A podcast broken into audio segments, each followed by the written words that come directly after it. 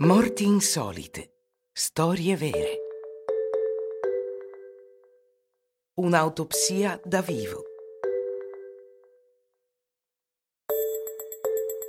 Morire è una cosa, una cosa davvero molto spiacevole, ma essere sottoposti ad autopsia da vivi non è forse peggio. Nell'epoca dei lumi della scienza, qual era la probabilità di passare per morto al punto che uno scienziato forense si mettesse a tagliuzzarti? Come può uno specialista non distinguere tra morti e vivi? Non è questa la base della professione. Eppure ogni giorno accadono cose incredibili, cose così improbabili che nemmeno uno scrittore come padre Prévost oserebbe immaginarle.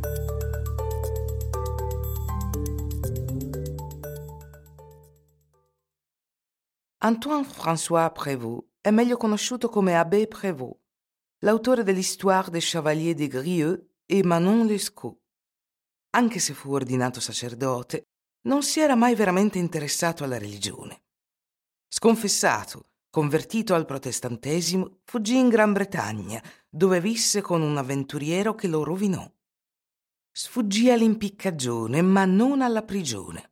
Truffatore, bugiardo, sempre a corto di denaro, condusse una vita avventurosa senza mai smettere di scrivere. È un libertino, un epicureo che vuole godersi la vita. A 60 anni l'abate ama ancora divertirsi, soprattutto con i suoi amici monaci. Quando si stabilisce a Saint-Firmin, vicino a Chantilly nell'Oise, visita spesso i benedettini di San Nicolas d'Assy. Il 25 novembre 1763 cena con loro come al solito. Poi alle quattro del pomeriggio, non troppo tardi perché la notte cala rapidamente, si riveste e torna a casa a piedi, un po' appesantito dai piaceri della tavola. Quattro chilometri da percorrere. Nella foresta procede con sempre più fatica sulla via del ritorno.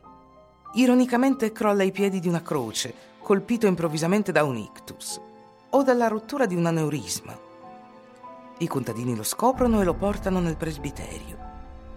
Ecco l'abate che giace rigido, non si muove e non respira. Si dice che per assicurarsi che sia davvero morto e di cosa viene chiamato un chirurgo per eseguire un'autopsia.